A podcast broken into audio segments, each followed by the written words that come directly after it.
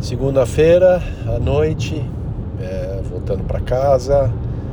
Uh, ontem foi o dia do tênis e final do dia corpo dolorido, das duas horas do tênis, mas como sempre a recuperação tem sido boa, mesmo com nível baixo de condicionamento. É, hoje já bem menos dolorido. E é isso aí, começando uma semana aí já entrando na rotina dos dias de semana e exercício só no fim de semana agora, mas preciso começar a executar aquele plano de fazer corridinhas mais frequentes e leves e hora de botar o plano em execução.